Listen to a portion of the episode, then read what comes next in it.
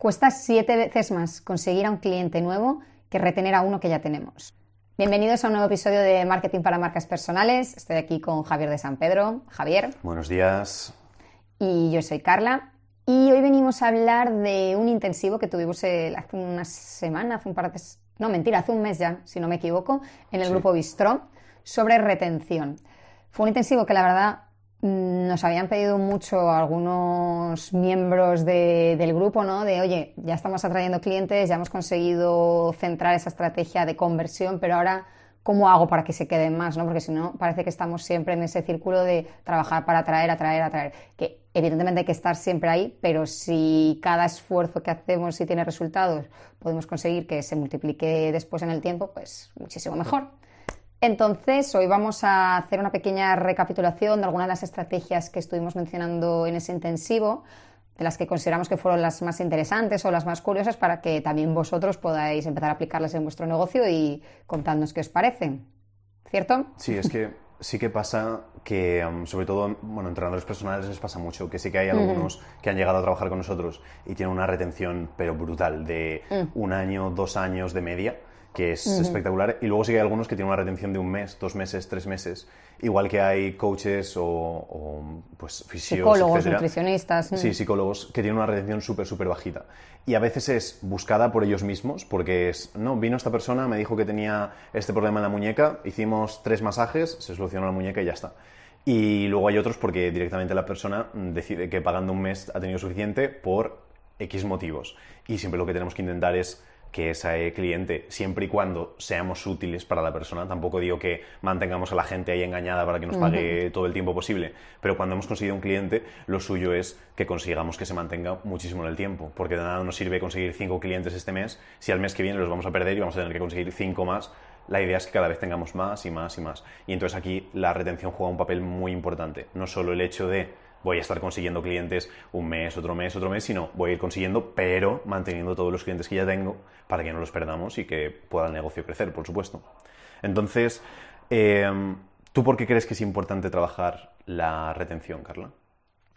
Sobre todo por lo que comentas de, de conseguir bajar un poco la rotación, porque al final si estamos atrayendo constantemente a muchos clientes, sí que nos puede dar esa falsa sensación de, ostras, qué bien está yendo el negocio, pero si nos paramos a mirar y nos damos cuenta de que cada vez son unos, no está yendo tan tan bien. ¿vale? La retención es clave porque al final tener unos clientes que empiezan con nosotros y se mantienen porque siguen teniendo un motivo para mantenerse, como decías, no es, oye, te voy aquí a hacer dar vueltas a un círculo o el típico taxista que te lleva por todos los recovecos de la ciudad, ¿vale? No consiste en eso. Consiste en que el taxista sea tan simpático que le quieras volver a llamar una y otra vez. Entonces, lo mismo con el servicio, que el cliente quede tan tan contento que sienta que tiene que seguir con nosotros porque todavía tenemos mucho que aportarle. Hay distintas estrategias para conseguirlo, ahora vamos a mencionar tres, pero es importante tenerlas en mente para que no se vaya trabajo con esta persona, le resuelvo el problema y voy a por otro cliente. si no vamos a estar constantemente quemando leads y vamos no nos vamos a sentir 100% satisfechos, porque a nadie nos gusta estar como despachando, ¿no? Gente como, vale, esta persona te resuelvo, siguiente, esta persona somos personas y necesitamos profundizar un poquito más en esas relaciones y la retención ayuda mucho a, que haya esa oportunidad de crear relación. Exacto. Entonces, ¿vamos con las estrategias? Vamos con las estrategias. Eh, ¿Empiezo con la primera? Tuya. Vale, la primera es lo que se llama el onboarding, cuando empieza a trabajar el cliente con nosotros y tenemos que controlar al máximo esas, esos primeros esos primeros días o incluso ese primer día que está el cliente trabajando con nosotros. Eh, Leila Ormozi creo que es la que dice que los 48, las 48 primeras horas del cliente, de la experiencia que tengas, el que decide si va a ser un cliente de corto plazo o de largo plazo. Porque al principio siempre estamos como demasiado atentos a cualquier pequeñito error, a lo que sea. Después cuando ya llevamos tiempo trabajando con alguien podemos asumir un montón de cosas. Pero yo qué sé, eh, igual que cuando contratamos a alguien, por ejemplo, si contrato a Carla y la primera semana la lía pardísima en un montón de cosas, digo, oye Carla, chao. Pero en cambio, cuando esas primeras semanas, esos primeros meses, lo que sea, o esos primeros días, lo hace todo estupendamente, la experiencia es genial. Después, cuando pase un mes, si tiene un pequeño error, pues no vas a decir, oye, fuera pero tenemos que sobre todo cuidar muchísimo. Obviamente hay que cuidar siempre todo, no podemos decir, bueno, me voy a portar súper bien el primer día y después ya paso de todo. Pero los primeros días que es fundamental, estamos como a test con el cliente y entonces tenemos que controlar todo ese proceso. Y cuando digo controlar, es controlar cómo se siente la persona cada vez que cada vez que va pasando por cada una de las casillas que tenemos, desde si a lo mejor hacemos una primera sesión con ellos, que esa primera sesión se quede con muchísimas ganas de seguir trabajando, le aumentemos la energía, tenga una motivación extra para seguir currando. Y algo que yo veo muy importante aquí es sobre todo cuando paga la persona, si no empieza a trabajar con nosotros ya, que sería lo óptimo, que no desaparezcamos hasta que empiece a trabajar con nosotros. Porque a veces pasa que, por ejemplo, ahora estamos en fechas navideñas e imagínate que alguien te paga hoy, que estamos a día 22 de diciembre, y no puedes empezar hasta el día 10 de enero por X motivos. Lo que no podemos hacer es que la persona pague el día 22 y luego esté 20 días sin saber absolutamente nada de nosotros.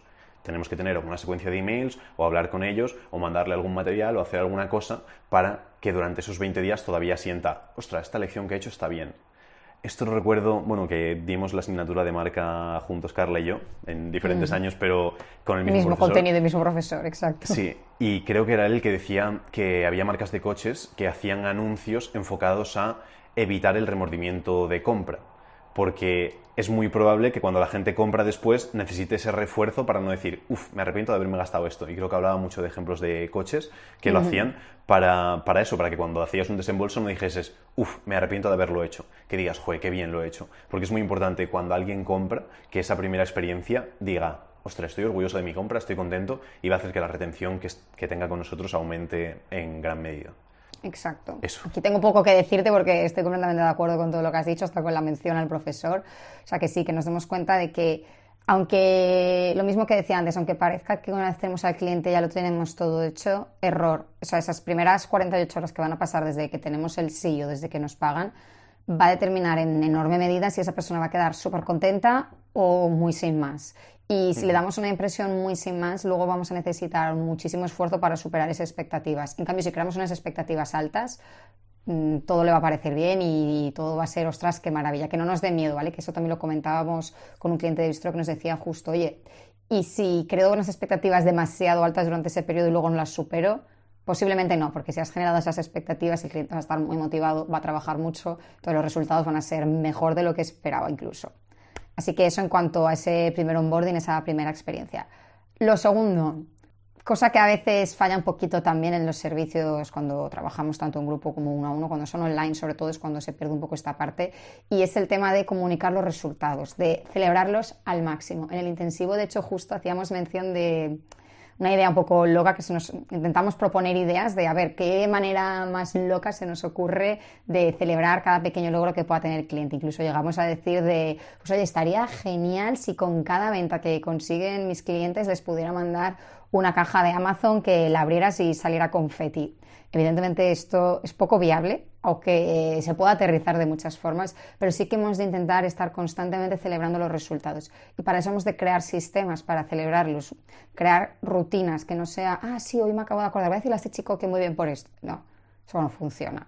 Organízate, decide cuál va a ser el método de celebración dentro de tus clientes y decide si, pues una vez a la semana o cada vez que consigan X o una vez al mes que, haya cierta frecuencia para que ellos sientan que avanzan y que efectivamente tiene sentido estar juntos y al final ese reconocimiento, esa palmadita en la espalda como si fuéramos nenes pequeños, a veces pues nos anima un montón y, nos hace confirmar que, que, estamos haciendo bien, que, estamos, que es correcto seguir trabajando juntos, que se están consiguiendo cosas y todo esto pues favorece lo que estamos hablando, que es justamente eso, la retención. Sí, es que recuerdo del intensivo el ejemplo de Virginia mm. que dijo, ostras, pues, pues, se podía mandar a los clientes, por ejemplo, una medalla estilo deportista. Y, eh, por ejemplo, es una muy buena idea.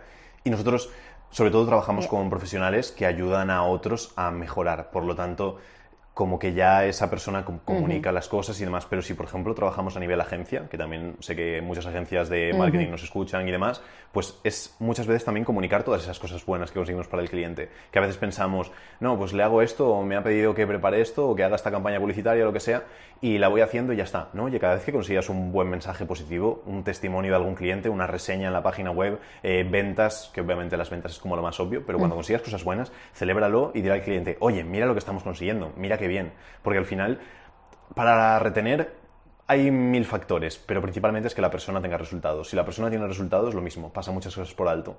Probablemente tengas que también ser agradable y demás, porque incluso aunque una persona te pueda dar resultados, si te cae mal, la vas a mandar a paseo, pero al final los resultados son fundamentales. Pero si cuidamos todo lo demás, hacemos que esos resultados, aunque sean un pelín más bajos, eh, no haya problema lo que decían de las expectativas y demás. Si marcamos buenas expectativas, somos agradables, etcétera, etcétera, y luego nos quedamos un poquito cortos, no es que vaya a ser el fin del mundo ni la persona va a decir, oye, eh, habíamos quedado que íbamos a llegar a 15.000 euros al mes, nos hemos quedado en 12.000, estoy súper contento trabajando con vosotros, pero no hemos llegado, así que a tomar por saco. No, va a estar estupendo y van a, a estar todo genial. Pero hay que comunicar todo eso que vayamos consiguiendo. Y nosotros, por ejemplo, que en Visto trabajamos en grupo, la estructura que usamos es que dentro del canal de Slack tenemos como un apartado donde se celebra todo. Entonces, cada vez que alguien consigue algún logro, lo comunica ahí, el resto del, del grupo apoya, nosotros pues le comentamos, le reaccionamos, etcétera, y luego en las sesiones que hacemos todos los días también, los viernes dedicamos como un espacio concreto también a eso, a celebrar, pero cualquier día las personas se unen y dicen, oye, me ha pasado esto, qué bien, y todos nos alegramos muchísimo, se comunica y eso ayuda a que motives al resto del grupo, a que esa persona también se motive, a que reciba apoyo, a que las personas vean que, joder, que se puede. Ahora nos ha pasado mucho en diciembre también, gente que decía, ostras, que diciembre siempre es un mes muy fastidiado para conseguir clientes. Y de repente aparece otro entrenador personal que dice, joder, este mes ha sido el mejor con diferencia. Y dices, ostras, pues a lo mejor tenía yo una limitación mental y diciembre puede ser un buen mes. Y de repente empiezan a actuar y dicen, ostras, pues estoy consiguiendo clientes en diciembre. Entonces, ayuda mucho el hecho de celebrar para motivar a otros, para ayudar, para motivarse uno mismo. Entonces, importante el hecho de hacerlo. Y el último, la tercera parte, es eh, ser accesible. Em, aquí comentábamos en el intensivo que a veces la gente, yo por ejemplo a veces lo hablo con Jorge y siempre me dice, tío, es que no tienes que ir tan así con los empleados, es que no tienes que ir tan así con los clientes, de que parecen casi más amigos o familia o algo así que, clientes en sí. Y yo soy partidario de que hace falta ir un poquito más allá, de ser pasar un poquito la barrera de lo profesional y preocuparse un poquito extra de, pues, tanto de empleados como en este caso de clientes, porque así también haces que la retención aumente. El otro día el profesor de boxeo me lo decía, a veces hablamos eso, pues de cosas de marketing y dice, esto te lo digo a ti porque, pues porque te dedicas a esto y podemos hablarlo. Dice, pero yo muchas veces le pregunto a la gente eso, pues cosas sobre ellos, eh, pues dónde viven, qué tal la familia, todas estas cosas. Y dice, y obviamente lo hago porque me preocupo, pero también lo hago porque sé que eso va a ser beneficioso para mí. Y que después cuando llegan aquí le digo, oye, ¿qué tal tu hija? Que me habías dicho que había estado mala, de no sé qué, no sé cuántos. Ah, pues mejor, tal y cual. Todo eso hace que aumente esa retención de la persona. Y luego ser accesible, permitir que las personas contacten contigo. No que no sea es muy difícil, por ejemplo, ahora que está muy de moda el tema de infoproductos, ingresos pasivos, todo eso, es muy difícil mantener a un cliente contento y con una retención, si tiene que estar pagando mensualmente, por ejemplo. Si simplemente mm. cogemos, nos pagan, le mandamos un email con la información y desaparecemos. No pueden ni contactar con nosotros, ni hablarnos por WhatsApp o por Slack o por Skype o por lo que sea. Tenemos que ser accesibles y que la persona pueda contactar con nosotros. Sobre todo para no sentirse que está sola y para no sentir que tiene que pagarnos cada vez que quiera contactar con nosotros, algo por el estilo. Que piense que es solo un intercambio económico y ya está.